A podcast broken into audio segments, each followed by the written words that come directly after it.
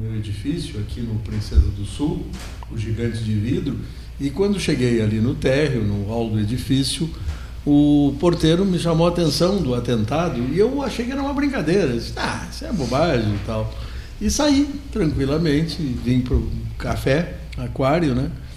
E aí o comentário era esse, mas ainda havia muitas pessoas que diziam que não que aquilo era mentira, que aquilo não aconteceu. Que aquilo era um filme. Um lance publicitário, qualquer coisa assim. É assim que eu enfrentei o 11 de setembro. A, a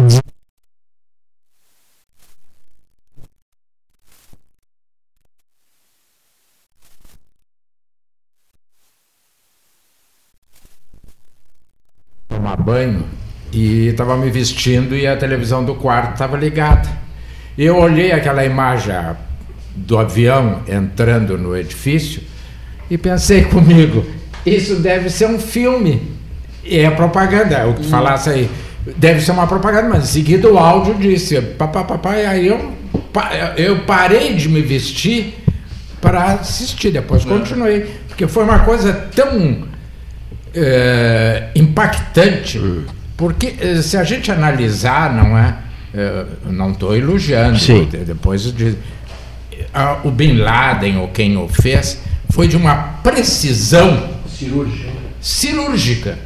Aquilo, eles atravessaram grandes cidades americanas com todo o sistema de segurança em segundos e fizeram um estrago profundo, né? Ah. Quer dizer que não, não, não, deu tempo de haver uma, uma defesa, nada, nada, absolutamente. Foi sincronizado. É uma, é uma coisa assim que eu acho fantástica, é a precisão e de, pelo que se sabe, não, não houve assim nenhum vazamento, nem é. ninguém detectou está sendo planejado um ataque, uma coisa de nada, absolutamente. E não fosse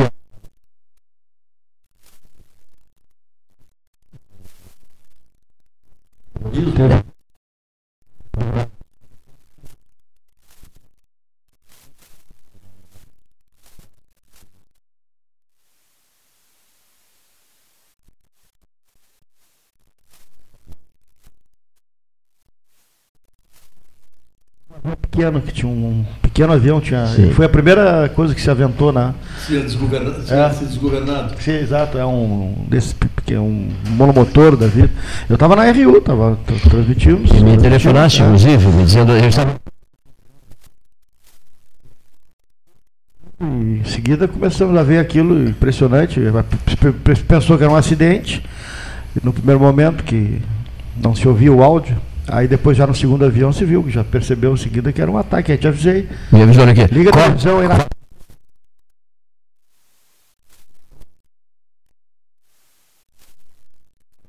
de que era um ataque. Que isso, isso. Né? Eles não deram chance a cogitar, foi desse, foi daquele. Não, eles assumiram, eu acho que dois segundos depois. Essa foi a nossa grande obra, e foi a grande obra deles. É, é verdade. a morte do Bin Laden, retratada no filme, aquele Sniper. Ah. É, também foi uma, aquele ataque àquela casa, foi uma coisa fantástica. Né? Ah. A precisão também. Nós tínhamos um amigo em Washington. E mudou.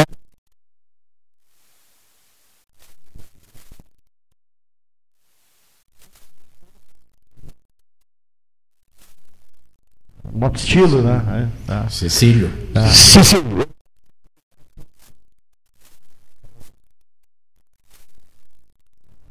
Uma, uma turma antes da nossa, né? Não, não é, é, uma turma antes, uma turma é, mas é da nossa época, nossa né? Época. Ele veio a Pelotas em seguida e, e depois me disse: é, Eu não imaginava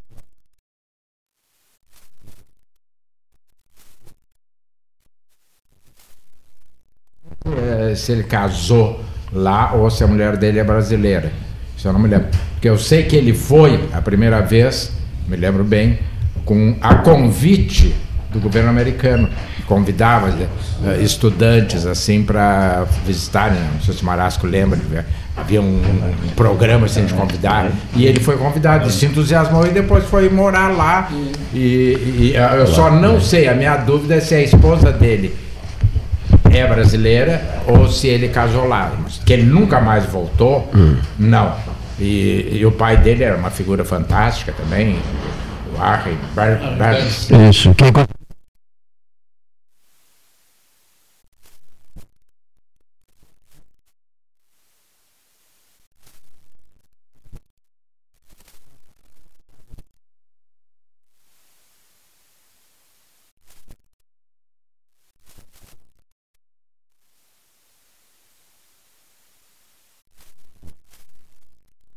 casa quando vi hoje de manhã essa notícia. Mas também com tantas rezas contra, né, ele tem que sofrer um pouco. Há os que estão a favor, mas também tem muita gente rezando e acho que até fazendo mandingas e coisas contra ele. Né? Mas eu queria voltar ao 11 de setembro, porque o Trump, em homenagem ao 11 de setembro, ontem demitiu o conselheiro de segurança da Casa Branca, o Joe Biden, Biden no, numa, criando uma crise. Já o Irã já se manifestou aplaudindo o Trump. Então está uma confusão no, no mundo, nessas potências envolvidas, porque o, o conselheiro era a favor da invasão, né? Da invasão do Irã, da invasão da Venezuela e ele é da chamada linha dura. E o Trump ontem, eu acho que em homenagem ao 11 de setembro, disse: não, vamos acalmar, porque ele estava negociando com o Talibã, o Trump. E segundo se descobriu, este conselheiro, por fora, estava boicotando as negociações, porque achava um absurdo ele receber em Camp Davis o representante do Talibã, no mesmo lugar onde foi, eu ouvi a entrevista do cara, no mesmo lugar onde foi feito aquele acordo de paz com os israelenses, etc. E ele disse que isso não, não era aceitável uhum. para a cultura americana. E o, e o presidente, ah, é, não é aceitável, então vai. e suspendeu também as negociações com o Talibã. É. E disse que então vai voltar aos ataques. É prático e objetivo.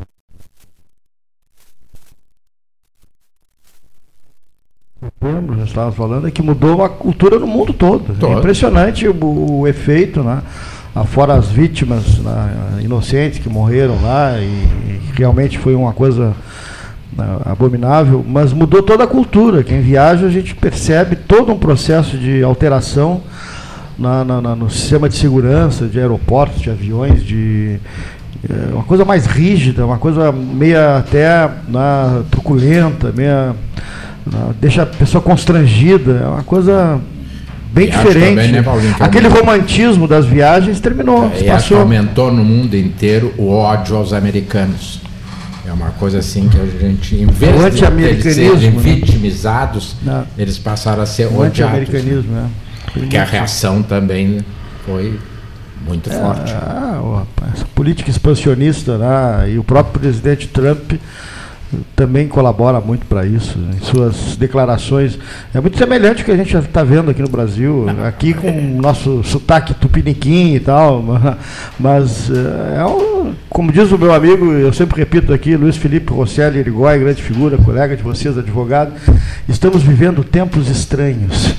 Eu achei muito boa a frase e a expressão, tempos estranhos, é, é um tempo que a gente não tinha ainda Uh, passado, né? porque a gente já teve ditadura, teve um governo de esquerda, teve mas, é, tempos estranhos, uma coisa meio. É, mas é, é um suflê. Assim, com pessoas de mais idade, assim, eh, nós tivemos no Rio Grande do Sul né, uma clivagem, assim, uma separação muito grande entre os chimangos e maragatos. É. Será que se aproximava a essa loucura que está havendo, assim, bolsonaristas e petistas, né, e é, aqui, né? É, Será que se aproximava? Não é, sei, quero ver um depoimento. É, bem lembrado. Acho que é uma coisa tão forte, né? Eu acho que é o Décio Freitas, se não me engano, que diz que a, era que até na roupa, se eu entrasse num lugar com um lenço vermelho, um lenço branco, hum. eu tinha que ter o cuidado na roupa para não ser confundido, né? E, e realmente o Rio Grande do Sul sempre se caracterizou. Eu acho que a última eleição, faz conta que o pai do governador não está aqui, uhum. uh, a última eleição se caracterizou o segundo turno pelo não ódio. Pela primeira vez, nós tivemos uma eleição em que houve uma disputa, mas não era A contra B, era uma disputa de projetos. Porque sempre foi o PT contra não sei o que, a UDE, e, e dessa vez nós tínhamos dois projetos semelhantes que se eh, dividiam e se consubstanciavam na forma de execução, mas não havia nem da parte do governador José Ivo Sartori, nem do então candidato Eduardo Leite, não havia uma coisa assim, ele não presta, ele é o mal. Não, isso foi uma coisa tava, que foi quebrada Estava acentuado no, no, país e aqui no Estado e foi, uma, foi um debate mais dentro do, é. do, do, do, do viés político mesmo. Não tinha é, uma... O debate era. É. Da, e, e, não era nem tanto das ideias, era mais na execução das ideias. Vereador Marcos, Marcos Cunha, Cunha tá prazer em recebê-lo nessa prazer, tarde. Prazer é meu, prazer é meu voltar aqui no 13 horas, no aí, Aproveitando, Cleiton, ontem reclamou, já dou a palavra, que o senhor ontem não disse quem eram os convidados. E havia pessoas cuja voz não é conhecida. É verdade. Tá bom? É verdade. Diz que o ouvinte uhum. gosta de saber. E mesmo. o ouvinte gosta de saber, então acho que é importante. O Cleito faz pouco tempo que faz rádio, não, acho que é o Cleito, o, o, Marasco, são vozes que já são à tua, são vozes que já são conhecidas. Mas ontem são, são vozes que assim, quem é? Né? É, quando eu canto, me confundem um pouco com Frank Sinatra, é verdade. Bom, mas, mas falando normalmente, não. É, eu não sei. Se, é, Para mim, a diferença pode estar no My Way. Para o meu gosto, é uma das músicas mais bonitas que existe, uma letra fantástica e que praticamente todos os grandes cantores gravaram. Mas é francesa, é uma música francesa, né? É uma música francesa. É, é. Frank Sinatra, Elvis Presley. É, é, é, é uma música. E eu, o doutor. Ah, ah meu Deus. De olhos. Eu, deu um branco agora. Castanho. O Sidney Castanho. Dizendo. Talvez tenha se inspirado em ti. eu achei uma homenagem assim de uma delicadeza que eu nunca me esqueci. Tenho professor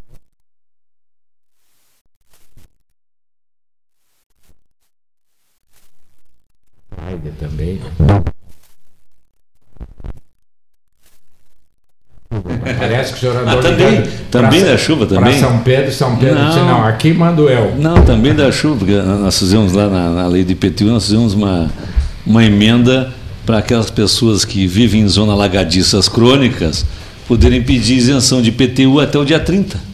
Então nós estamos próximos do dia 30, nós temos várias zonas alagadiças crônicas Mas em Pelotas. quem já pagou isso valeria para o ano não, que vem. Não, tem que pedir para o ano que, vem. vem. Né? Quem já pagou esse ano? Já tá, pagou, pagou, pagou. Mas podem, as pessoas que estão nos ouvindo agora, que vivem em zonas alagadiças crônicas, e são várias em Pelotas, sim, podem pedir lá na Secretaria de Receita, na Santos Dumont 149, até o dia 30, podem fazer o requerimento de caracterização como zona alagadiça crônica para poderem pedir isenção de IPTU. É uma forma até de, de, monitorar um pouco a cidade, porque tem vários lugares, lugares da cidade. Assim. Independentemente assim, do valor do imóvel. Independente, isso, isso independe. Isso é, é uma questão de morar numa zona alagadiça crônica. Claro que normalmente, professor, onde é que estão as zonas alagadiças crônicas? Normalmente, a maior parte delas, nas zonas mais pobres da cidade. Normalmente é assim, nem sempre é assim, mas normalmente é assim. Mas de qualquer maneira não há nenhuma delimitação sob o ponto nem, de vista econômico. Nem ser aquela exigência de ser o único imóvel. Não, também não. É em função daquele imóvel estar localizado numa zona que deprecia o valor do imóvel, sim, na verdade. Sim. Né? Era o caso, né? Laranjal. Laranjal. Várias zonas Laranjal. Laranjal né? Aqui a Princesa Isabel, ali, ali próximo a Barroso, depois fizeram uma mexida. Foi exatamente ali, é interessante. Eu tenho meu escritório ali, na é. Princesa Isabel, quase que na Barroso pois é, me veio exatamente a ideia de fazer essa emenda na lei, porque um morador da quadra de baixo, onde alaga, ali na, na entrada do Brasil, né, no campo do Brasil, me lembrou que historicamente já era considerada a zona alagadiça crônica aquela ali e já tinha uma isenção de IPTU na lei anterior. Então ele, o morador é que me pediu Mas vem cá, Marcos, então faz uma emenda para nós aqui, porque nós moramos aqui, eles vão tirar da, da, da lei essa caracterização pela, pela rua, provavelmente, vai ter que fazer o pedido. E aí então nós fizemos o pedido mais abrangente para todas as zonas alagadiças crônicas poderem ficar isentas de IPTU, enquanto persegue, continua É, com o as zonas alagadiças. também da Saldanha Marinho. Pô, ali é incrível mesmo. Lembrasse bem, uma zona bem central também. Uma que zona é bem central. Incrível ali mesmo, é verdade. Desde que. Cidade Santa Bárbara. É. É, ali Mas, o leito eh, antigo, né? ali, ver ali com eu não sei se houve já a drenagem. Não sei se passou ali. Acho que passou uma. Acho que ali está bem melhor. eu acho que Não, passou tá a bem drenagem. melhor. Não tá, Como não- na não alaga mais a que Avenida do Pioneiro, ali na cima da a padaria Gaúcha, padaria ali na avenida ali. É, o- Era a crônica ali, foi resolvido pela Na verdade, drenagem. na verdade, o SANEP, a, zona- a área de, de drenagem Ma- do SANEP. macrodrenagem que é, chama, a, área do SANEP, é- eles têm uma- um conhecimento aprofundado disso. Né? Então, o SANEP auxilia, inclusive, na lei, eh, eh, se, se orienta que faça um parecer pelo, pelo órgão que faz a drenagem urbana, que é o SANEP hoje. Então, eh, o SANEP vai dar um primeiro parecer a respeito, exatamente porque o SANEP conhece bem as zonas que, com 24 horas, e onde chove 100 milímetros, alaga uma área. Eh, Outras áreas é por, é por somatório, pelo, pela concentração ao longo dos dias. Então, se tiver uma semana de chuva, mesmo que pouca, também outras áreas alagam. Outras áreas dependem mesmo da chuvarada do momento. Então, cada, cada área da cidade tem uma característica a respeito a isso. Então, Esse, esse assunto da, da drenagem, eu me lembro no governo do Bernardo, que eu fazia parte do governo, eu me preocupava com isso e falava com o Zé Maria, né, o, o que era o secretário, vice-prefeito e também tinha sido por muitos anos o secretário de obras do município, né?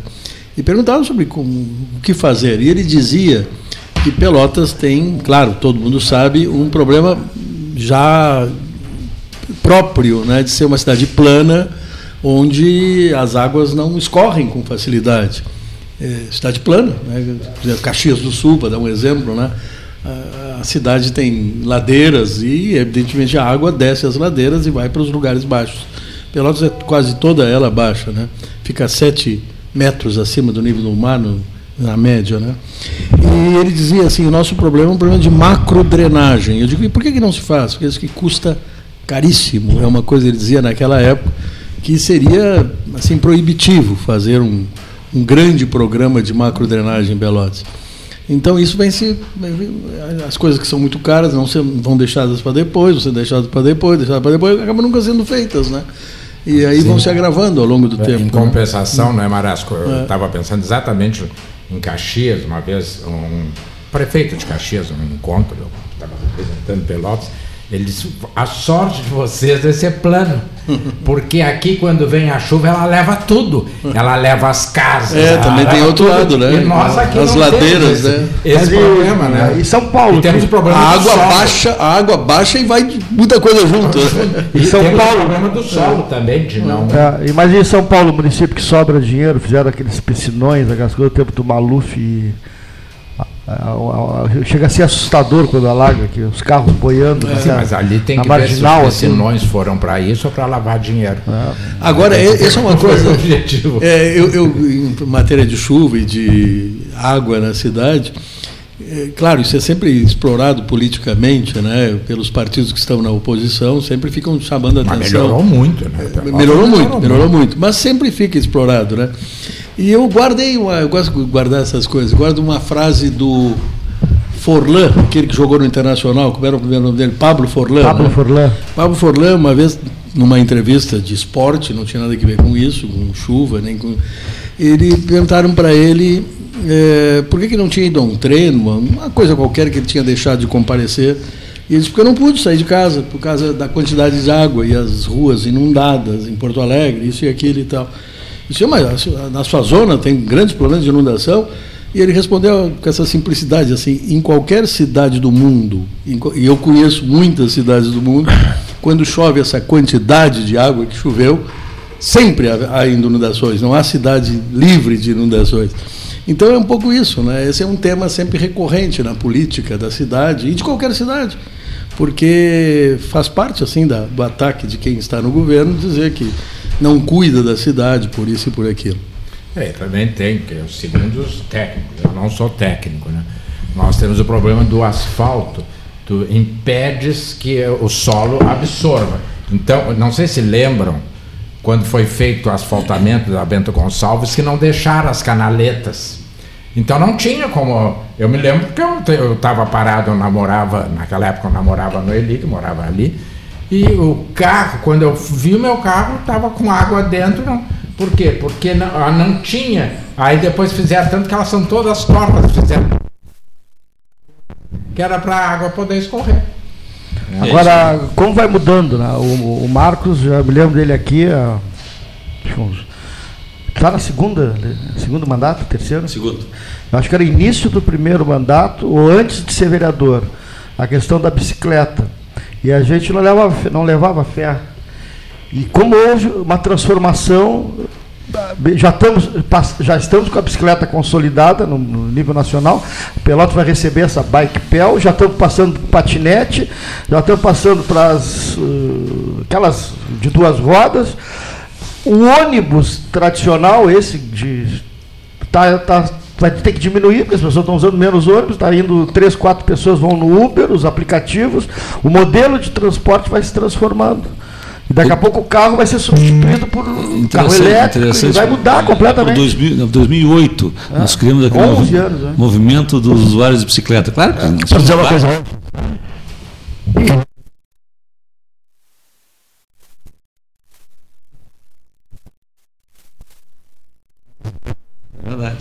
Espetáculo. Não vou, eu estava lembrando disso. Quando...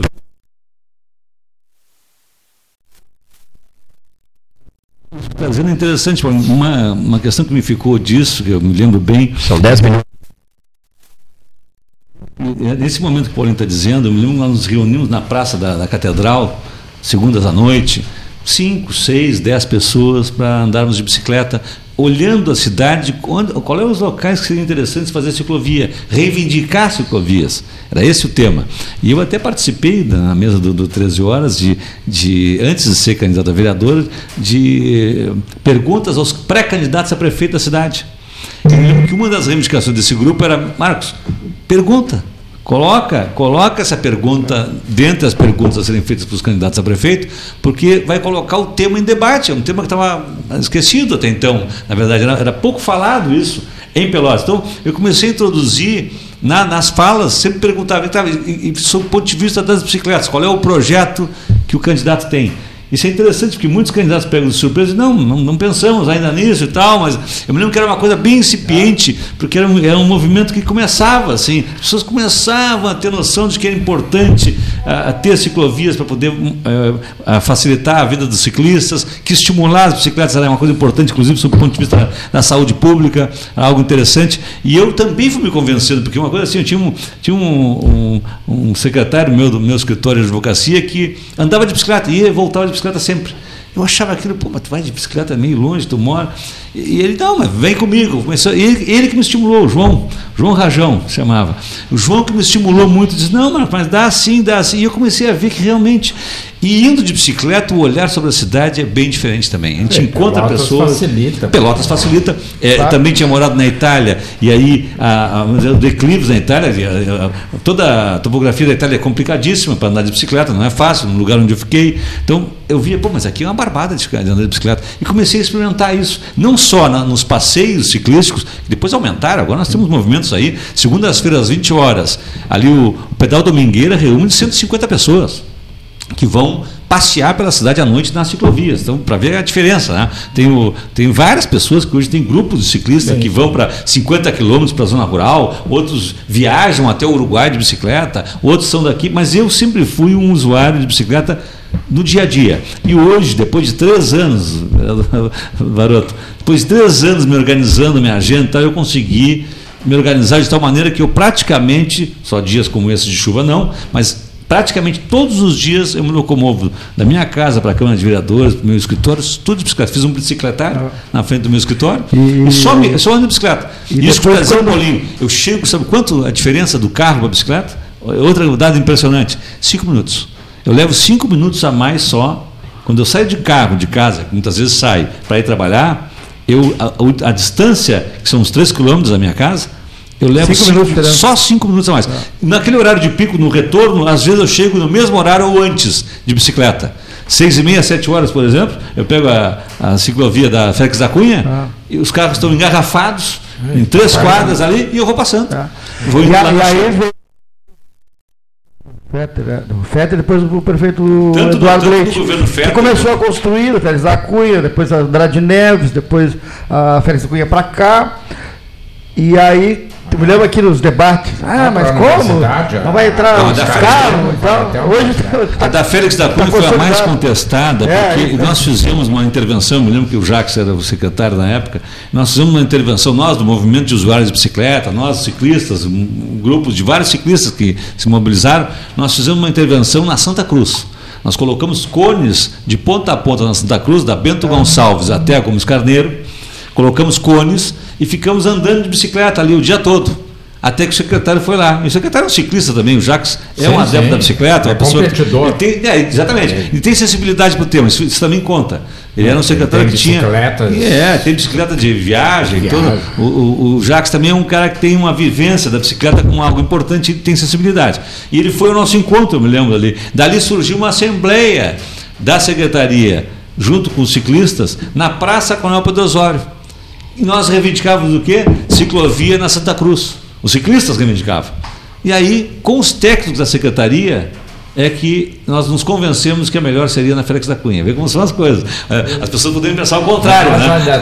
Porque as pessoas tendem a né, pensar o contrário. Foi o Guto King que né, levantou no debate que nós fizemos aqui na praça e disse: não, melhor para a ciclovia, ligação entre Bento Gonçalves e Gomes Carneiro é passando pelo centro histórico, é passando pela Félix da Cunha, porque em, em, estando ali a ciclovia, vai haver um estreitamento da Félix da Cunha e a Félix da Cunha vai deixar de ser uma via expressa, rápida, vai ser obrigada a diminuir a velocidade. E é isso que nós queremos no centro da cidade: velocidades menores, não maiores. Essa foi a ideia.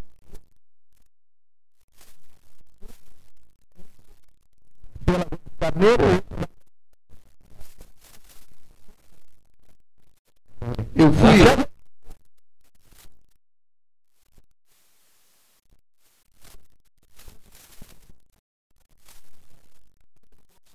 Uma vez feita essa ligação, praticamente nós estamos na cidade. Que andar de bicicleta não pode, por exemplo, usar terno, etc. É, em Tóquio, é. as pessoas vão para o serviço, é impressionante. Amsterdã, Amsterdã também.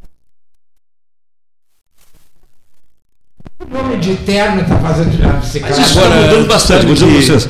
Não, só, eu, eu, eu, só no, centro, no centro do Rio de Janeiro tem vários estacionamentos que o, o indivíduo tem um armário para trocar de roupa. Ah, deixa eu até dizer isso. Eu fiz uma, deixa eu só dizer isso para não esquecer. Eu fiz uma lei municipal que todo aquele. Isso é eram grandes problemas também que surgia. Porque hoje as bicicletas não são mais como era uma época. As, as pessoas têm bicicletas de 5 mil reais, de 10 mil reais. São bicicletas altamente sofisticadas. E que só que eles tinham um problema. Quando vinham de um bairro para o centro, onde é que colocava a bicicleta? As pessoas ficavam com medo de essa bicicleta amarrada num poste na rua, porque eram roubadas e com razão. Eu mesmo fui roubado aqui. Roubaram uma bicicleta dobrável que eu tinha aqui na Neto com esquina 15, porque eu botei num bicicletário na rua me roubaram a bicicleta. Então eu fiz uma lei municipal, e está em vigor, para todos ouvirem agora, já está sendo aplicada pelos estacionamentos de carro, que todo, todo ciclista pode deixar a bicicleta, inclusive aqui na frente, aqui na 7, pode colocar a bicicleta pagando 10% daquilo que se cobra do automóvel por hora.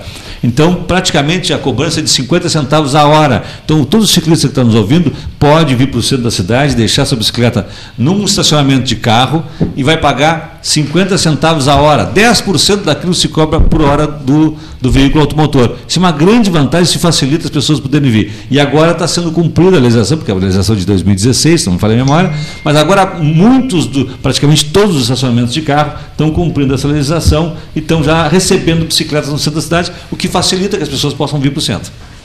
Mas, quer dizer. Não, eu ia dizer que, eh, a respeito da, da, da, do que foi dito, assim, de as pessoas de gravata, de terno, é, isso ainda é uma inconveniência, né? Afinal de contas, no verão, por exemplo, a pessoa sua, né? Bicicleta. É né? momento. É, é, nós não temos essa preparação de chegar nos lugares, haver um locker para nós tirar a roupa que, e botar a outra, tirar, por exemplo, de, de calção ou de, de roupa de, de esporte, e lá no locker trocar a roupa pela mas nós não temos isso. É, eu, eu Eu- fiz- houve um tempo, não sei se o Renato se lembra, eh, que houve um certo estímulo à bicicleta. Foi na época do, da crise do petróleo, eh, que se não, tinha muita dificuldade de comprar combustível, etc. e tal, aquela coisa toda.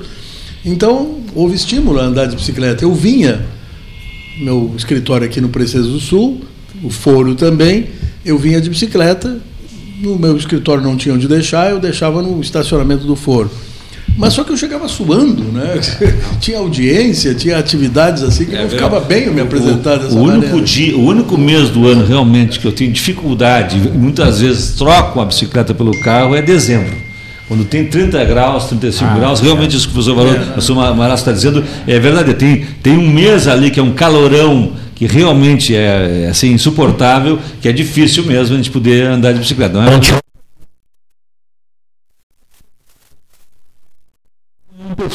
Pelo menos nos horários que eu me locomovo, eu, eu comprei uma bicicleta dobrável porque eu pensava, bom, eu ia sair de bicicleta, olhava, ah, vai chover hoje, não, vou de bicicleta, vou de carro. E acabava não chovendo. Nos horários que eu me locomovo, que é tipo 8 horas da manhã e depois 7 horas da noite, eu posso dizer para vocês, o ano passado eu usei, eu tive que dobrar a bicicleta e pegar um, um táxi uma vez no ano. É insignificante, É, né? agora isso que o Marasco colocou, nós não temos o costume que há em vários países de ter uma peça para a gente, no Metropolitan em Nova Ah. York, há uma para as mulheres, vestiário. trocarem por causa da neve, sapato, etc. E- e- e- isso me lembrou esse episódio lamentável do. que não tem nada a ver, mas acho que tem tudo a ver, porque se, se eu, eu entrar de bermuda no foro, vamos dizer, o que, que é? Inadequado, tá inadequado. É, é- é- é provável até que o juiz não me permita entrar na sala de audiência. Mas eu achei fantástico esse juiz, não sei se vocês viram, que se recusou a analisar o pedido de um colega. Vocês viram? Não. Porque o colega botou eh, Vossa Senhoria. E ele disse que não, que o tratamento é. Vossa Excelência e, portanto, ele não podia conhecer de um pedido que não era ele dirigido. e mandou arquivar. De bermuda da sala de audiência. Mas a propósito do estímulo à bicicleta, eu criei uma lei que é um a- selo amigo do ciclista. Que as empresas. Ah, eu me lembro. As empresas que fizerem isso que nós estamos dizendo, ainda são poucas, fizerem, que, que colocaram um vestiário à disposição dos seus funcionários para que eles possam trocar a roupa quando venham ao trabalho, voltem, elas, elas podem se cadastrar e, e pedirem redução de, de ISS, se for o caso, ou de, de PTU. Claro que isso não foi regulamentado, mas existe uma legislação, uma legislação que estimula nesse sentido, que é copiando de, de cidades que já têm isso, né? que é um estímulo. Eu acho que Pelotas é uma cidade que deveria ser a cidade das bicicletas. E agora, eh, trazer eh, mais estímulo para o uso da bicicleta, eu acho que é bom para todo mundo e bom para a saúde pública. Inclusive, sob o ponto de vista da saúde, um dos exercícios mais saudáveis que existe para o sistema circulatório é exatamente a bicicleta, porque fortalece a musculatura. São a, a bicicleta e a natação. né? É, pra- mas para o coração, a bicicleta é melhor. Esse, esse estudo que eu vi da, da vi na, uma, uma reportagem da, da BBC de Londres, mas é, é um estudo que mostra que a bicicleta para o sistema circulatório ainda é melhor que a Agora, eu natação. acho que tem também, né, Marcos, que dá uma pensada, não sei como, Uhum. por isso que eu usei Ah. pensar, a questão da segurança. Porque o número de ciclistas que são assaltados para levar, não estou falando nem esses que, que estacionam no poste, como tu diz. Vai, né? Ele sozinho sai do serviço, pega para ir para o Laranjal. E tem um dado impressionante aqui no É, estudo, uma, uma, uma dissertação de mestrado aqui do IFSUL, já de alguns anos, acho que é 2010, se não me falha a memória, eh, fez um estudo em Pelotas da epidemiologia e disse o seguinte: 50%, 50% dos homens das classes D e E, das, classes de trabalhadores braçais, se locomovem do trabalho para ah, suas casas de bicicleta. É um dado também estatístico importante. Olha aqui, ó, no outro-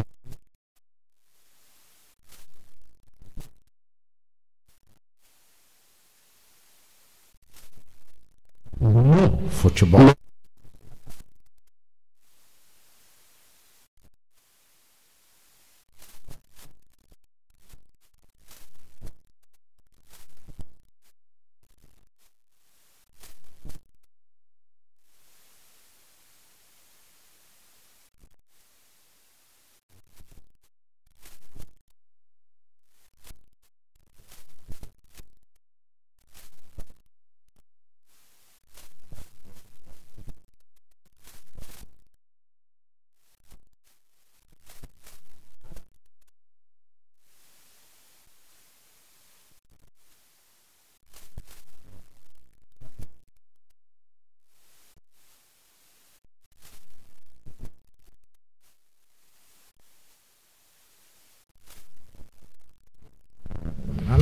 Facebook. O Neymar entrou no segundo tempo, não foi? Mas também não resolveu nada, né?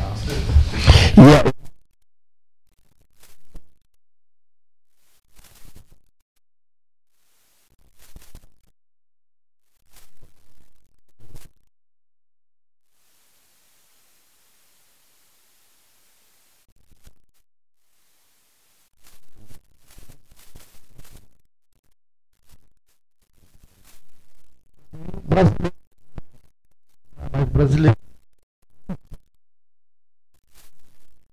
Muito churrasco, muita bebida. Mas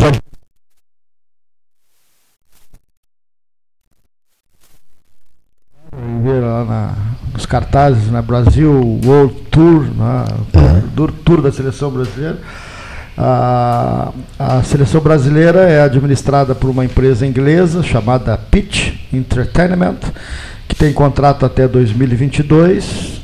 Cada jogo da seleção brasileira, um milhão de dólares é repassado para a seleção, para a CBF, e cerca de um milhão e meio a dois milhões de dólares para a Pitch Entertainment. Então, a nossa base é na Inglaterra, o jogo foi em Los Angeles, num campo que não tem nada a ver com o futebol brasileiro, um jogo de futebol americano, cujas marcas lá da, das jardas estavam, trave, trave uh, que se tira e se bota. Então, eu, né, como dizia o professor Chile, fico muito desolado em ver a seleção brasileira eh, da maneira como está sendo levada a cabo. Então, o Brasil sempre foi a, a, a, meca do futebol e a seleção brasileira era o patrimônio nacional. Né? Daqui saía para as Copas do Mundo, depois voltava. Hoje ela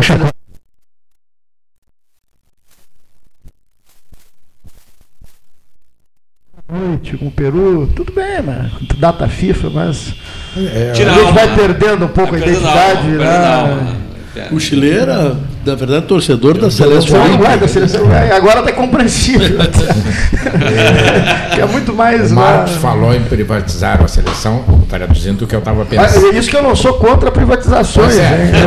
nem eu, nem eu. Não, contra esses efeitos deletérios que algumas Vou colocar uma questão para o Marcos, é. porque esses dias. Eu, Estamos aí em debate da PPP, né? É, é, pois é, é, sobre isso. Falei em privatização, lembrasse PPP. Lembrei, não, eu já estava aqui na minha agenda. Mas não é a mesma coisa. É, que eu, não, não, que não é a mesma coisa, como dizia o meu amigo, acho que amigo de todos, aqui, o Cláudio de Lima Antunes, eu não preciso escrever, está na minha agenda mental. que, por sinal, eu não perdoo a Câmara de Vereadores de não ter dado o nome do Ápio sequer a uma travessa. Né? Não, é, bom, mas essa é outra questão. Traga a sugestão, professor. Não eu, não, eu já lhe fiz uma vez é? a sugestão. E Vou deixei anotar. lá no seu gabinete. Vou anotar, então. Aí, Vou anotar. É. Bom, mas a questão é assim. PPP e privatização não são as me a mesma coisa, em primeiro lugar. Em segundo lugar, aquele.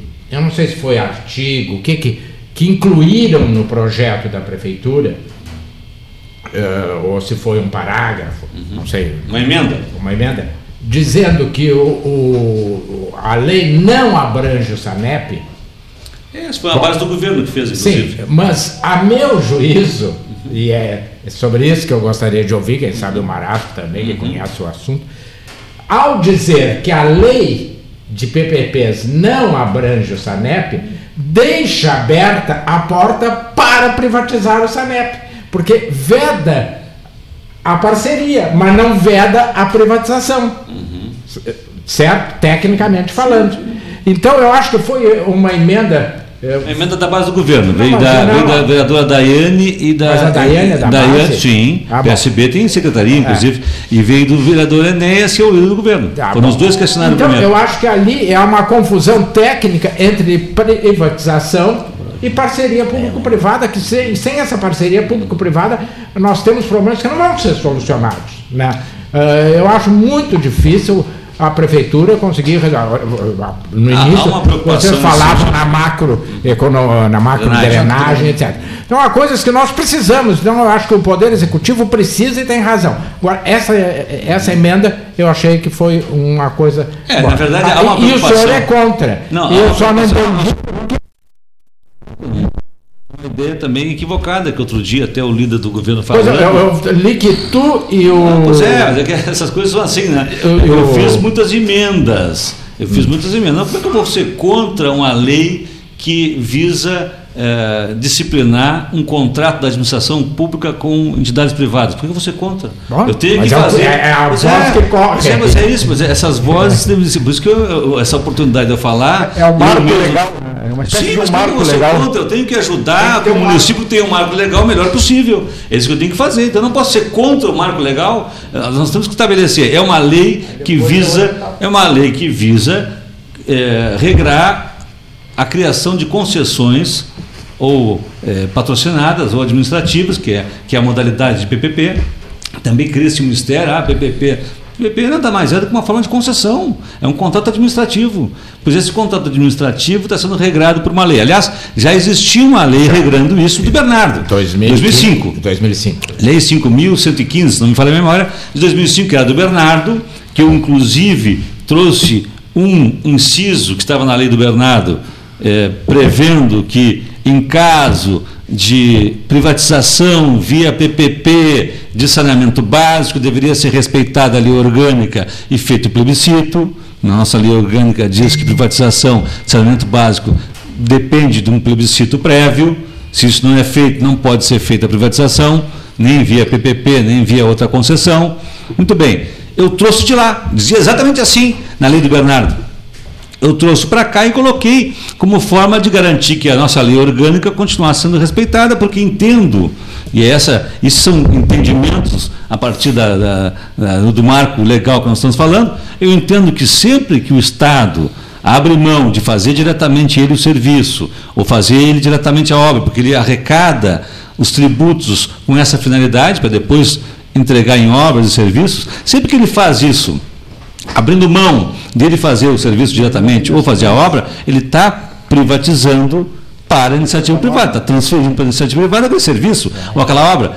Uma concessão que todo mundo eh, lembra como privatização, as estradas, os pedágios, uma forma de concessão comum que o parceiro privado recebe da tarifa o seu pagamento, para o seu lucro, para a manutenção do serviço, e aí todo mundo entende. Bom, mas. O sinal é escandaloso aqui na nossa região. Sinal escandaloso.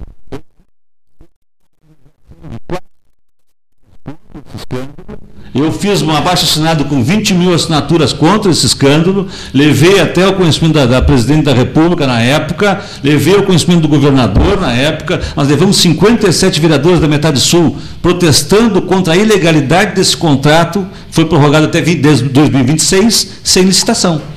É assim, esse contrato foi. Do... Então, só para retomar, assim, só pra... já deu palavra, professor. Só para retomar isso. Quando foi feito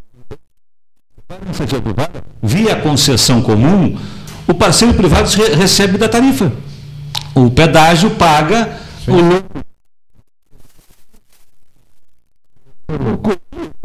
Tá, muito bem. Como é que a, que, que a, a PPP quer fazer agora? Transferir para a iniciativa privada e na patrocinada não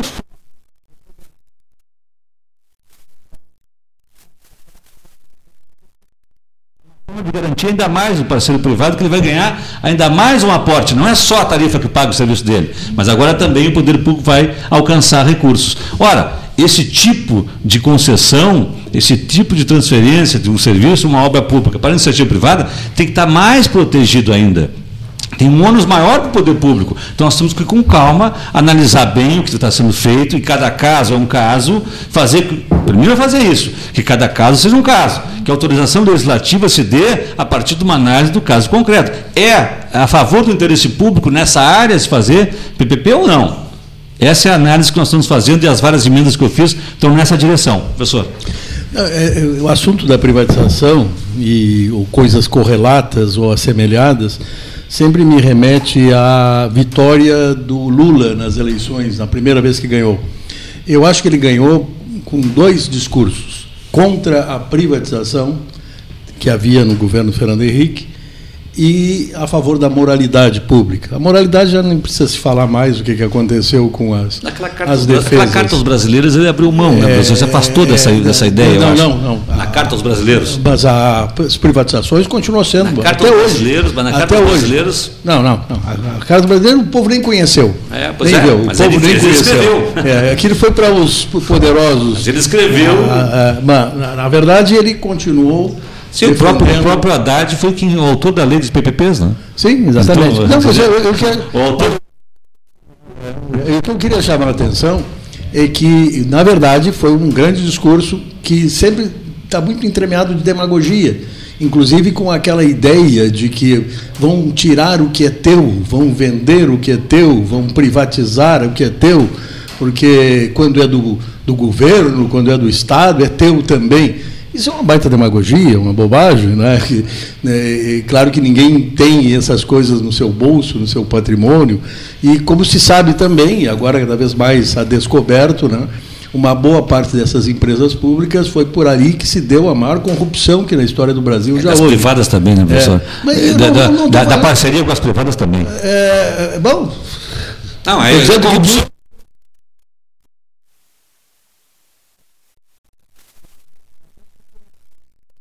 Bom, é até claro, se percebeu muito bem, hoje se sabe que é no setor, eh, assim, nas empresas públicas, uma, uma barbaridade de corrupção, como eu dizia antes de, que, que, de ter sido interrompido.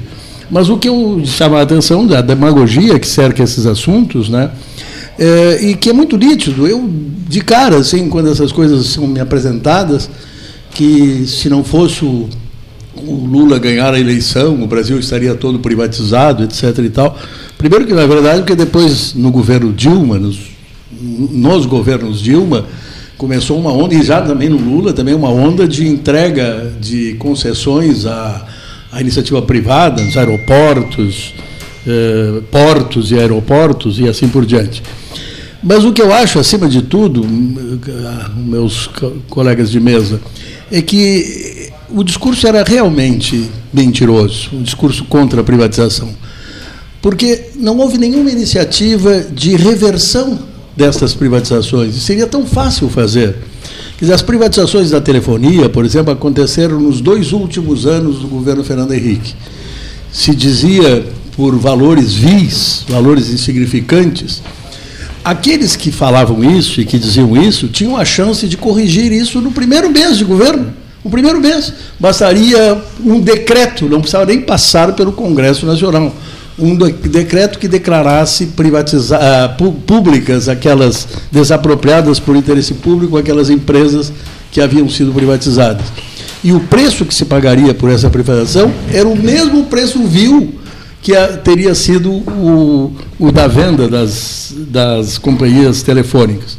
Então, isso aí eu sempre entendi que é uma grande mentira. E agora, relativamente às PPPs, que eu ouço discursos inflamados, dizendo que estão entregando patrimônio público para os particulares, etc. e tal, também vejo muita, muita demagogia.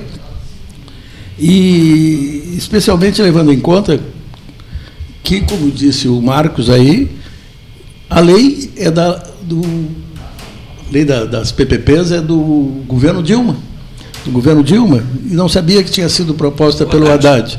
né? E também os governos petistas, em diversos momentos, praticaram atos dessa maneira. E a Dilma chegou a dizer especificamente, tenho certeza disso, tenho boa lembrança, que o saneamento básico no Brasil não se resolveria se não fosse por PPPs.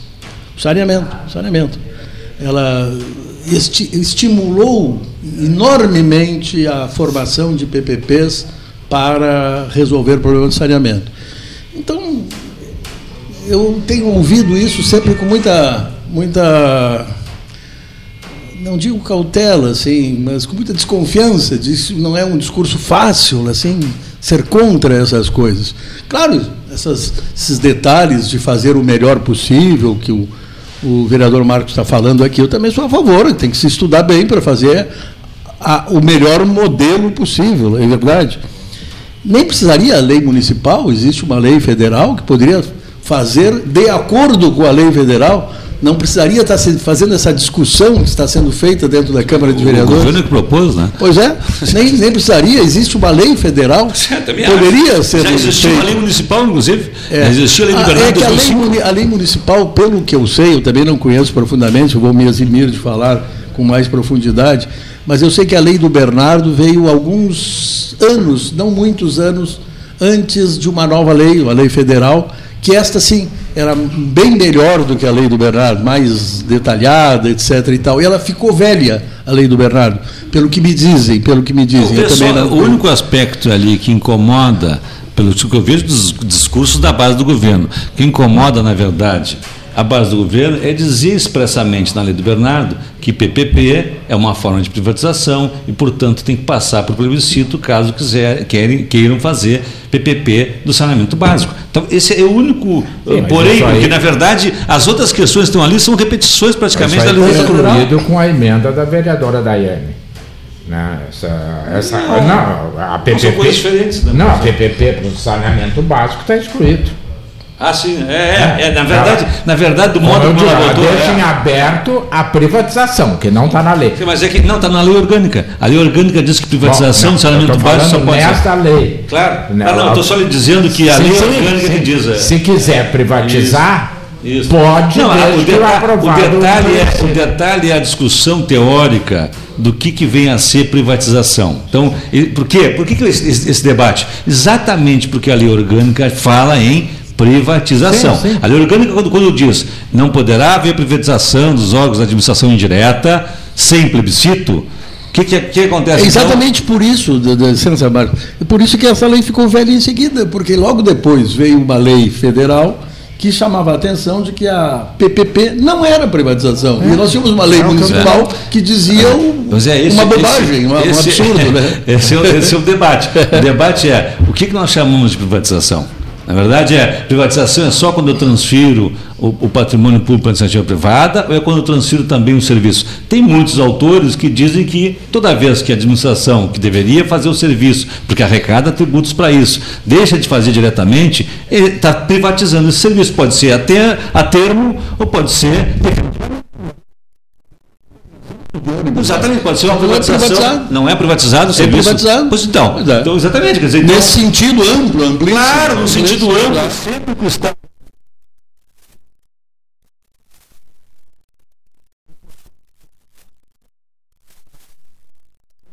Do saneamento básico só pode se dar via plebiscito e eu não considero Mas, PPP privatização, eu posso dizer, bom, então eu posso fazer do saneamento básico sem plebiscito. Compreende a discussão? Sim, sim, então, essa é a discussão teórica que está por trás de tudo isso que nós estamos dizendo. Não, não, acho que também, eu também estou falando assim, então estou lá dentro, não estou vendo também. É, pois é, as, as, coisas que são Acabei transmitidas. hoje de manhã. É, as coisas. Agora, por exemplo, agora está falando nesse aspecto assim, afinal, no sentido amplo, tudo é privatização. Toda então, vez que o Estado. No sentido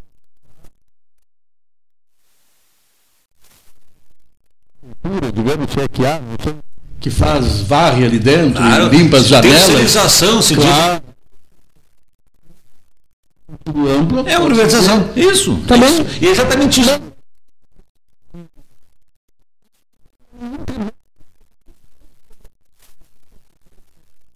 A concessão do transporte coletivo porque isso é privatização. Então não é essa privatização não, mas um que. Pouco, mas ah, um pouco tem. Um pouco tem isso, não, mas, mas, mas, mas só me interrompeu e permitiu. É, pois é, mas agora eu estou exatamente no fluxo da minha ideia. Eu queria só dizer o seguinte, é que não é essa, isso aí está sendo tirado da, da, discussão. Se nós quisermos discutir com isso, e, e, e teremos que chegar a essa conclusão que existem N serviços que estão sendo praticados assim com absoluta tranquilidade, passividade, é, coisas tranquilas e aceitas por todo mundo. Outra coisa também, eu me lembro, essas coisas são muito assim, eu, eu sou, eu recordo muito coisas que são.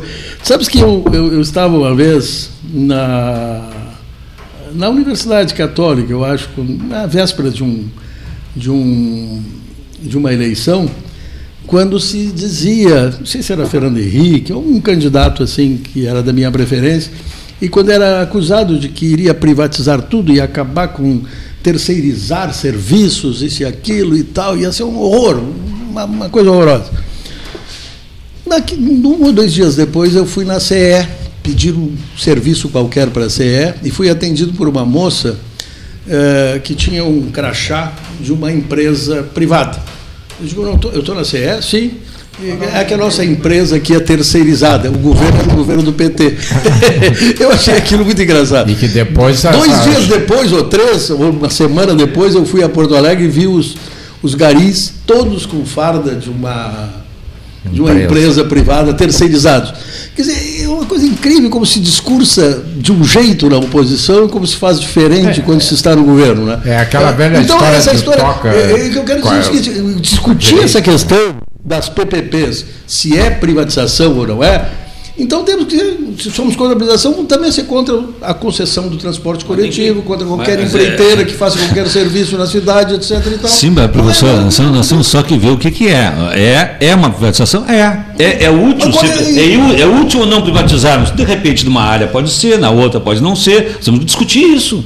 É isso que tem que ser discutido. Eu só chamei a atenção para esse aspecto de debate, porque esse debate era para estar vencido. Era para se, para se ter tranquilidade de dizer, como disse o professor, que toda vez que nós transferimos para a iniciativa privada prestar um serviço de ônibus, é privatização. Quando eu faço lá a terceirização, é privatização. Porque a privatização está em várias áreas.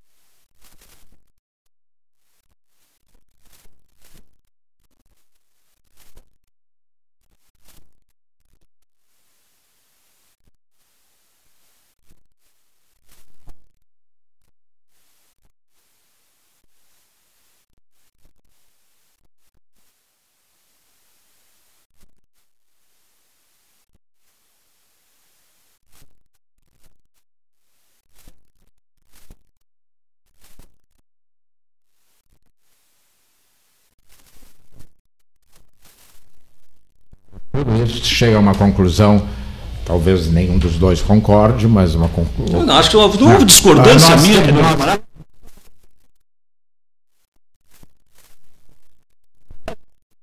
Graduação, como temos pós-graduação em sentido amplo e pós-graduação. E temos o conceito Sim. em sentido restrito do que é privatização, que é o que está na lei. O amplo é branco, né?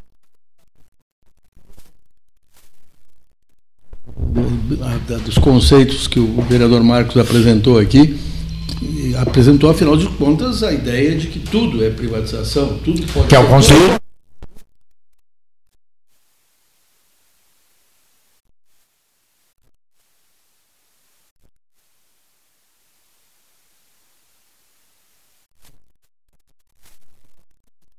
Então, a, a privatização que efetivamente transfere o patrimônio para o particular, para a iniciativa privada, essa é uma completamente diferente. É, é esse, essa é discussão.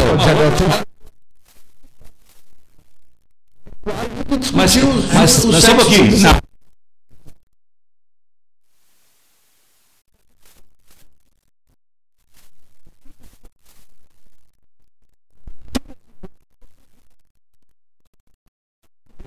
importante dizer que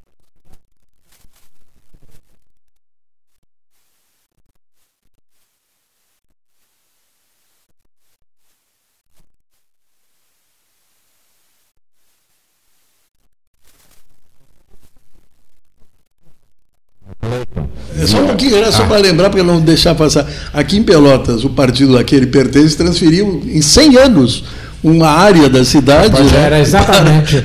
para... Não houve privatização? Não, não estou dizendo, estou dizendo. 99.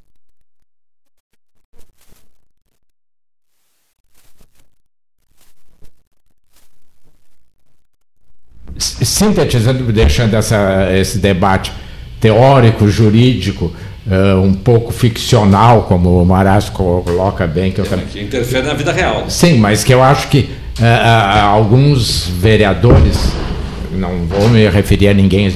Não, não tem esse conhecimento que o senhor tem. Tá? É, eles misturam futebol de campo com futebol de salão. Para eles, rolou uma bola é futebol. Uh, na sua visão, passa ou não passa o projeto? Porque o que eu vejo é o seguinte: no início do governo, uh, a administração tinha 14, chegou até 16 vereadores. Hoje, um mesa para comer a paçoca do dia, são seis. É, realmente está mais complicada a situação para o governo, no sentido que até, vamos voltar um pouquinho atrás, semana passada, eu consegui aprovar a derrubada do veto da prefeita por 15 votos a 5. Ah, quer dizer, nós conseguimos fazer uma legislação que coloca um, um cartaz no pronto-socorro informando a população de que ninguém pode ficar mais de três dias à espera de leito clínico ou mais de dois dias à espera de leito de UTI dentro do pronto-socorro.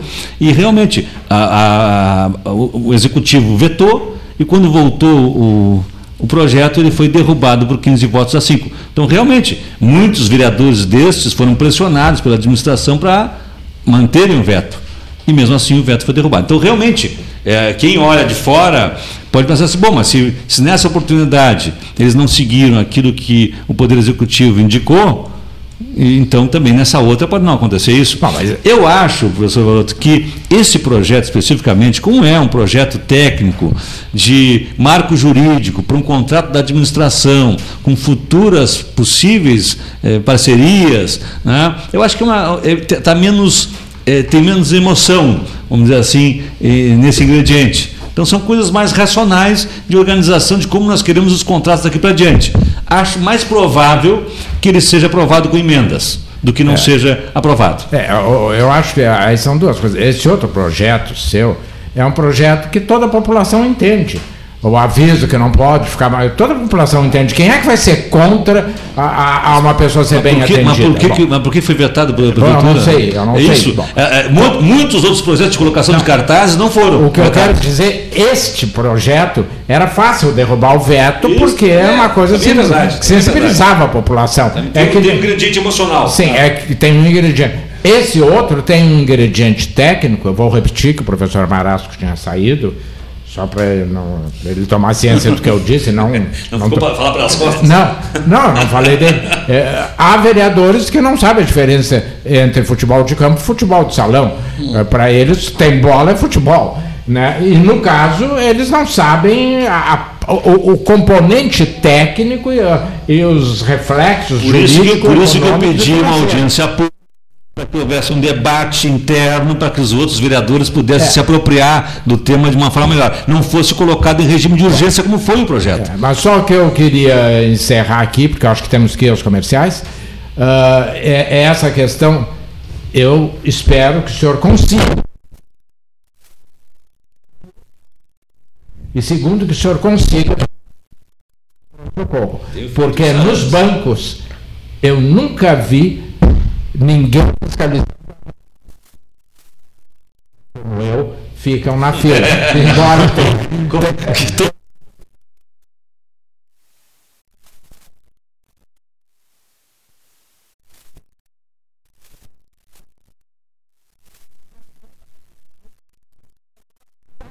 dentro. E desistiu, não sei se pagou ou não pagou a conta. Mas que também não é. Fazer a lei é muito bom. Agora, fiscalizar, é, é, nós não temos pessoal. Para fiscalizar todas as obras, eu não sei. Mas não interessa, o mais importante é fazer a lei. É, há alguns anos Pelotas tinha oito fiscais. Como é que ia fiscalizar? Nós vamos aos, aos eu, eu tenho uma lei melhor. É, fica decretado que todas as pessoas poderão ser felizes. Ah, bom. E, eu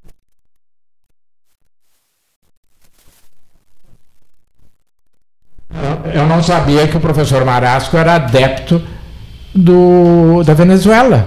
Ah, é.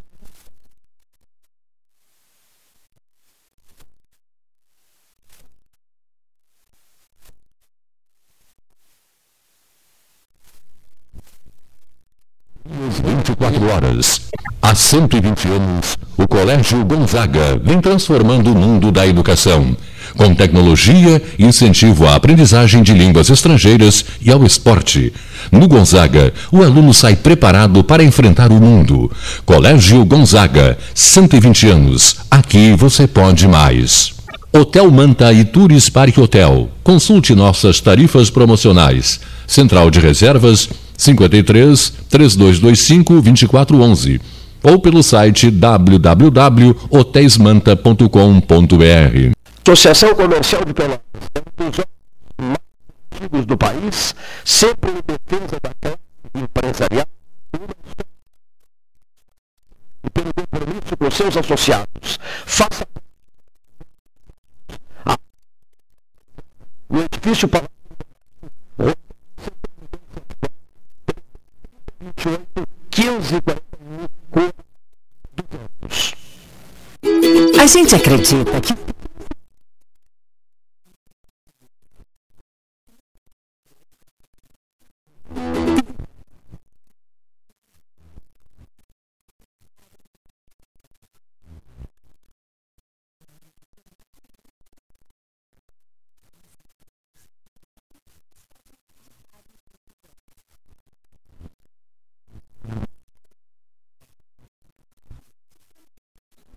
Bom Sul, qualidade em carnes suínas e bovinas. Avenida Fernando Osório, 6959. Telefone 3273-9351.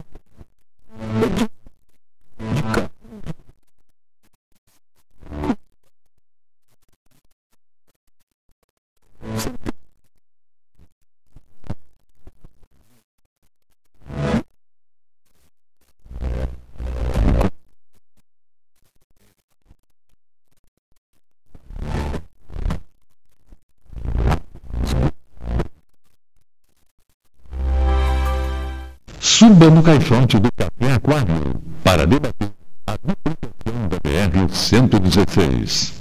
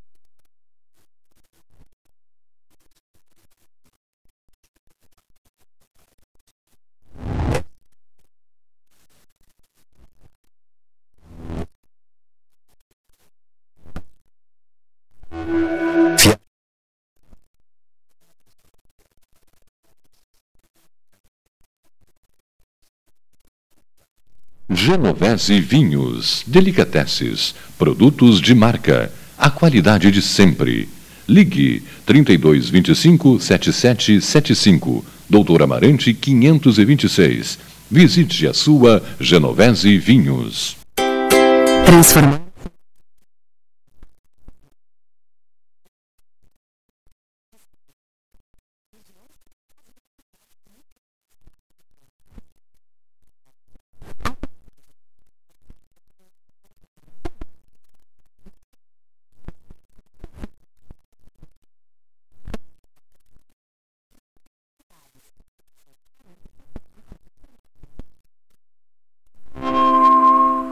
Ótica Cristal, crediário, cartão ou cheque, a vitrine do calçadão da Andrade Neves. Panemio, alimentos saudáveis e conveniências. Osório, esquina Rafael Pinto Bandeira.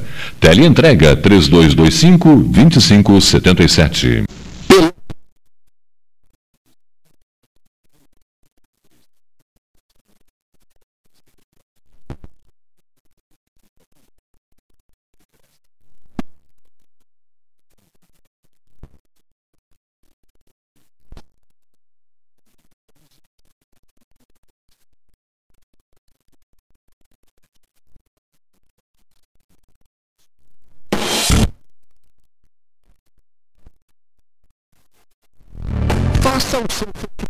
Digital e ganhe mais agilidade nos seus processos.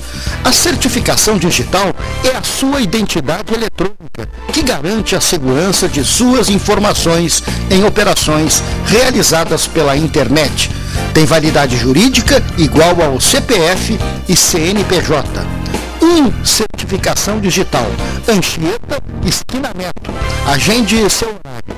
332 0811 ou 981 18 0080.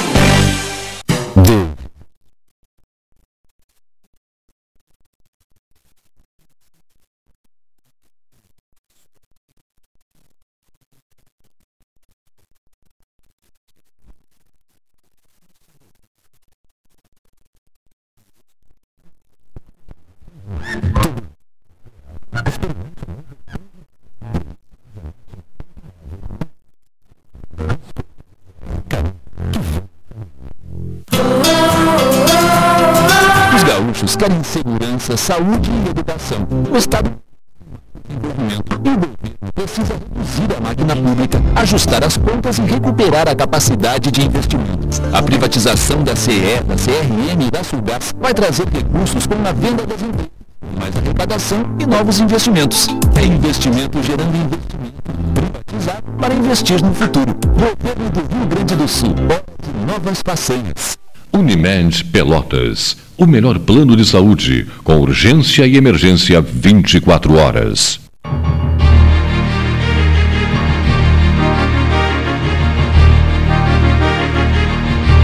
Muito bem, 14.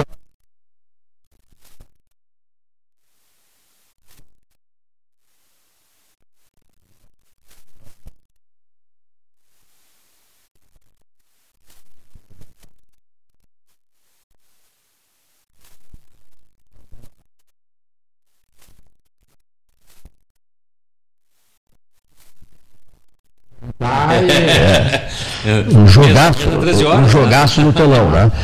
Nós-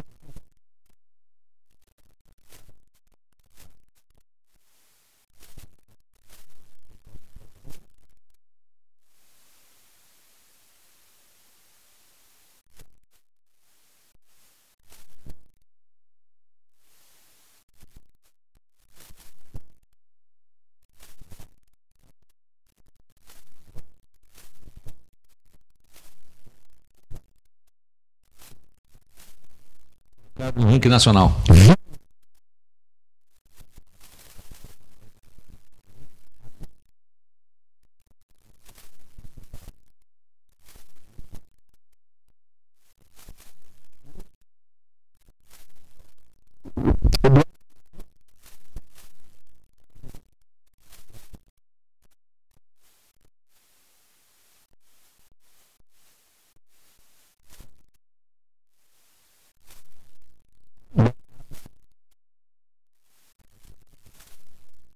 Foi o Badesul, né? Para um pouquinho, o, o Lélio Souza, eu acho que foi do BR.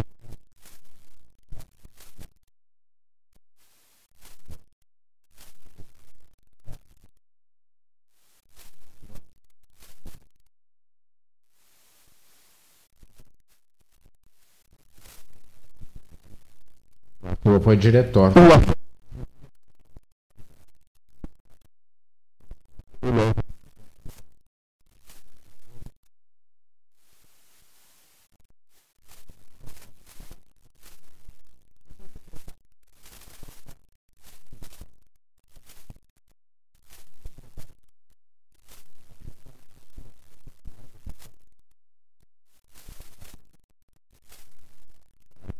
Holanda dizia assim: Eu hoje sou apenas o pai do Chico, né? Então, em homenagem ao Mansur, filho do Mansur. Filho do Mansur, isso.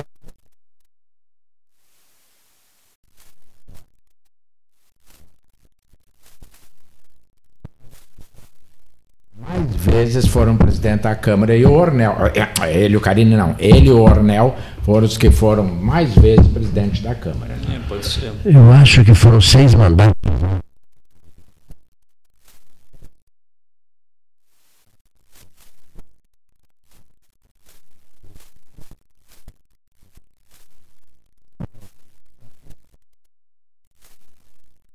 Perguntavas.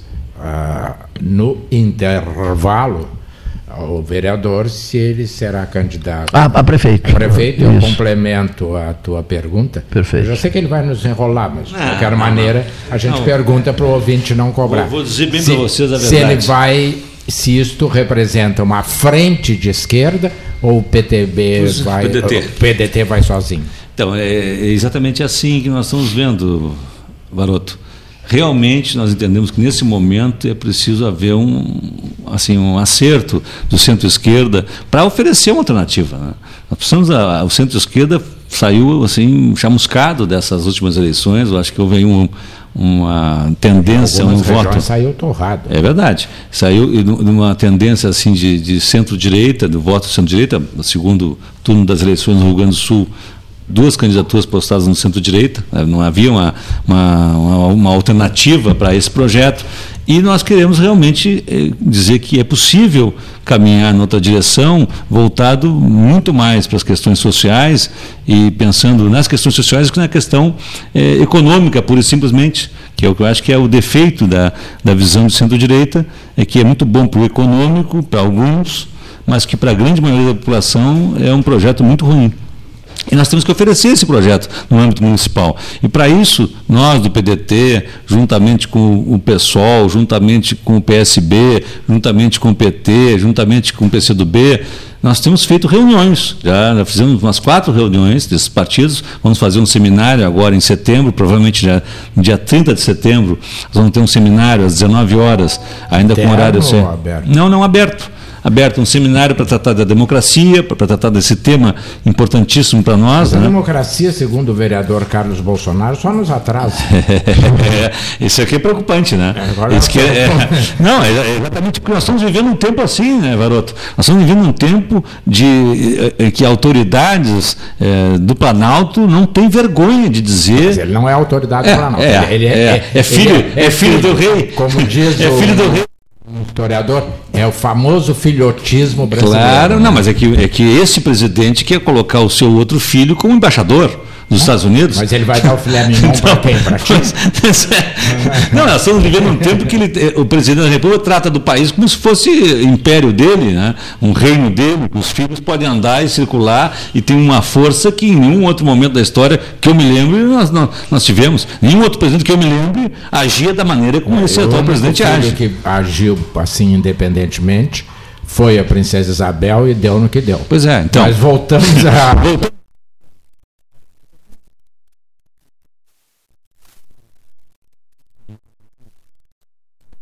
um projeto objetivo para Pelotas, para a partir dos problemas concretos da nossa cidade, para enfrentá-los conjuntamente e ter um, um programa de governo. Agora, vai ser o Marcos depois que vai ser o melhor representante desse projeto, vai ser o Ivan Duarte, vai ser o, o, sei lá, o Antônio Pérez, vai ser quem vai ser o representante desse projeto Bom, não está fechado ainda. a atual administração.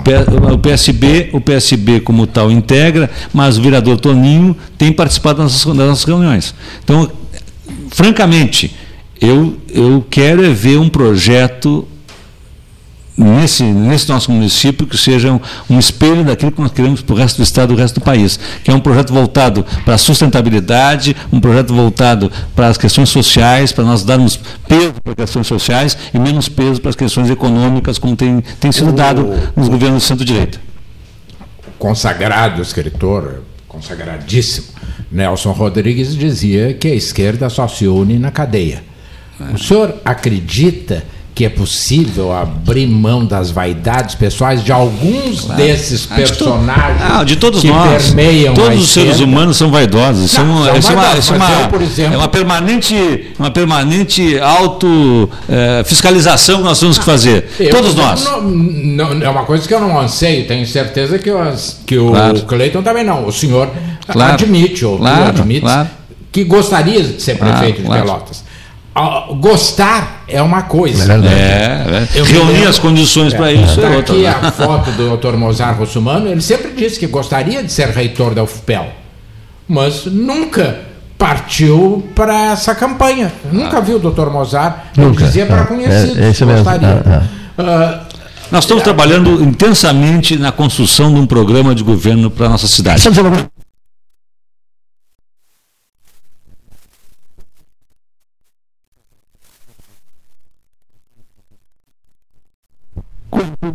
No âmbito do diálogo com esses outros partidos. Então, realmente, nós estamos trabalhando nisso.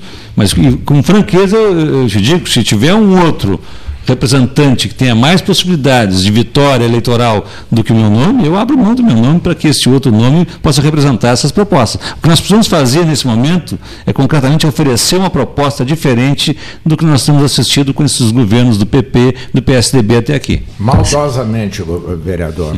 O Ivan Duarte abriria a mão a seu favor? Acho que sim, acho que não. Eu conheço o Ivan há muito tempo, acho que não haveria nenhum problema. Pode até ser um outro nome que não seja nem um nome é, agora apontado pelo PDT, pelo PT. Podem ser outros nomes que surjam, mas que queiram e representem essa fonte de partidos que estão pensando lá.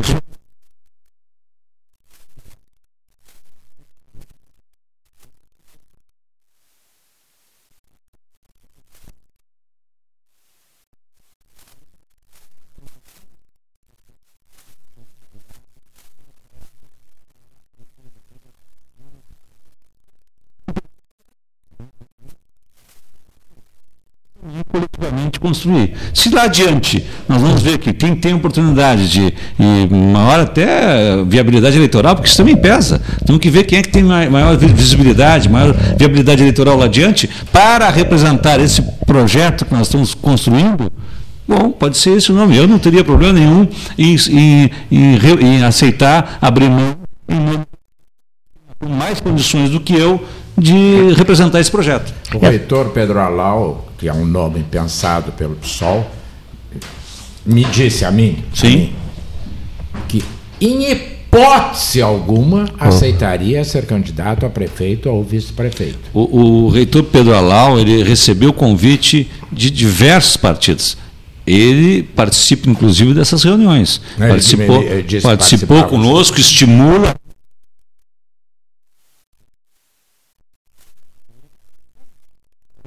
Se, se, se por exemplo, o nome do Pedro Alau seria um nome excelente para representar esse grupo todo. Eu mesmo disse isso a ele, estou dizendo para vocês aqui abertamente o que eu disse a ele. Acho que teria maior viabilidade, viabilidade, eleitoral do que os outros nomes. Agora, pelo menos, porque isso também é muito de momento, né? Mas eu tenho consciência e vejo que é, existem pessoas que podem ter, desde que comprometidas com o projeto, possam representar esse projeto. Então isso é uma questão assim, a, as coisas mudam muito rapidamente e as possibilidades dessa candidatura hoje são uma, amanhã podem ser outra. Então o que nós estamos dizendo com clareza é, nós estamos preparando um plano de governo alternativo ao plano que o PP e o PSDB têm apresentado para a nossa cidade, aliados ao PTB e outros tantos partidos. Nós estamos conversando com outros partidos para isso e somos pré-candidatos. Se nós lá adiante tivermos viabilidade desse grupo todo entender que nós vamos ser um nome que pode representar o projeto, nós vamos estar lá. Ou pode ser um outro nome. Sinceramente, é isso que nós estamos pensando hoje. Olha aqui, eh, vamos nacionalizar.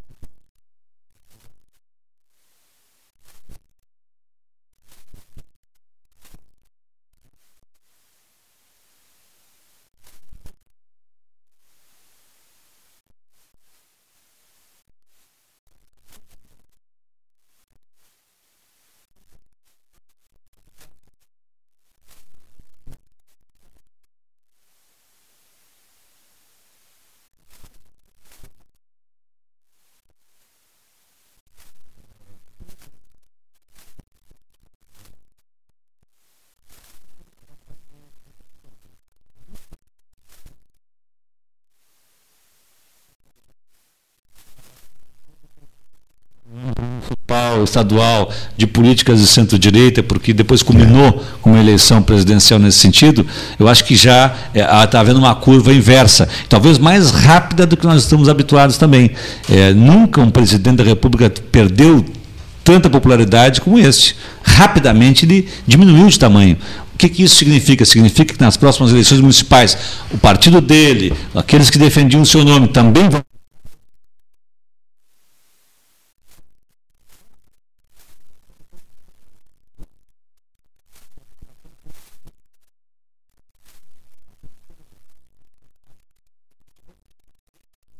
na verdade, não apresenta nada de bom para a sociedade, ao contrário, só retira, retira, retira e destrói as bases daquilo que nós conhecemos como Estado Democrático de Direito. Agora, vereador, sem entrar no mérito, até porque já estamos no final do programa, nenhum presidente, desde que eu acompanho, desidratou com tamanha velocidade os movimentos sociais. Hoje, os movimentos sociais estão em casa, sem guarda-chuva, para poder. É, mas, diga, mas diga essa passagem que há uma, um projeto, é um projeto em curso de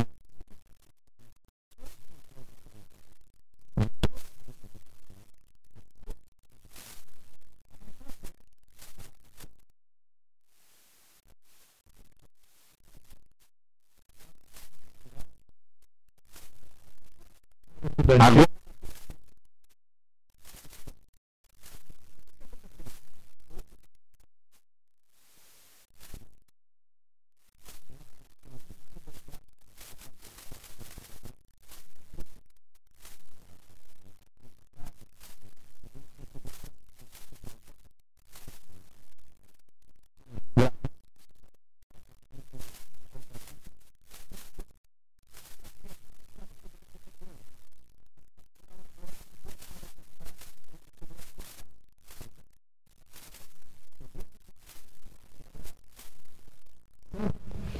conta disso para poder se manifestar. Tá.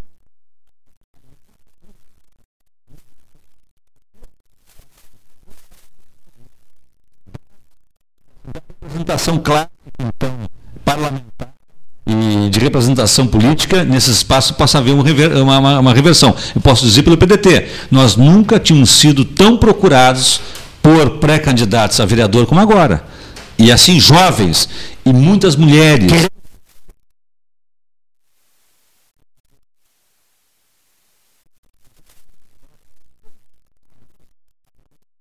E agora, nesse momento de deserto que nós estamos vivendo, nesse momento. Até porque o presidente nacional de vocês não atrai nada. Oh, tá bem, eu quero dizer o seguinte: eu quero dizer o seguinte, nesse momento o PDT de Pelotas não pode se queixar, Cleiton, nós nunca tivemos tanta procura de mulheres qualificadas que querem ser candidatas a vereador na próxima legislatura. Eu sempre tive que correr atrás das mulheres para convencê-las a, a, concorrer a vereador. Só para isso.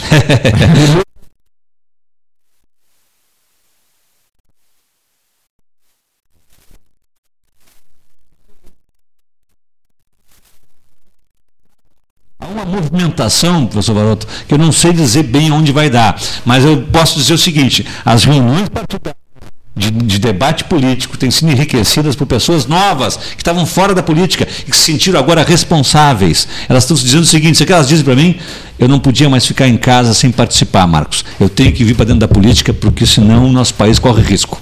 E... Várias estão isso. Uh, depois de 100 anos, nós voltamos ao governo do Estado. Isso vai influenciar a eleição municipal, ah, porque o governador é do mesmo partido da prefeita. Claro, vai sim. influenciar ou. Não, eu acho que influencia. Não, não, não, não, Acho que tudo isso influencia. A reeleição, é, se, a, se a prefeita atual concorrer, tem uma desvantagem competitiva absurda. Né? São 380 CCs.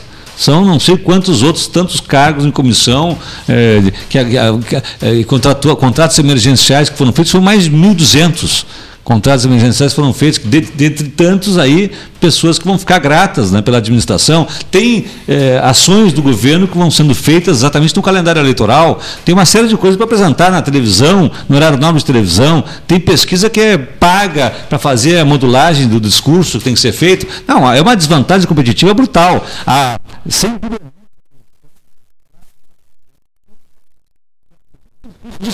quando o Fernando Henrique criou a reeleição atrás. Eu já dizia isso. Isso é altamente. Eh, nós vivemos isso, então eu não tenho dúvida.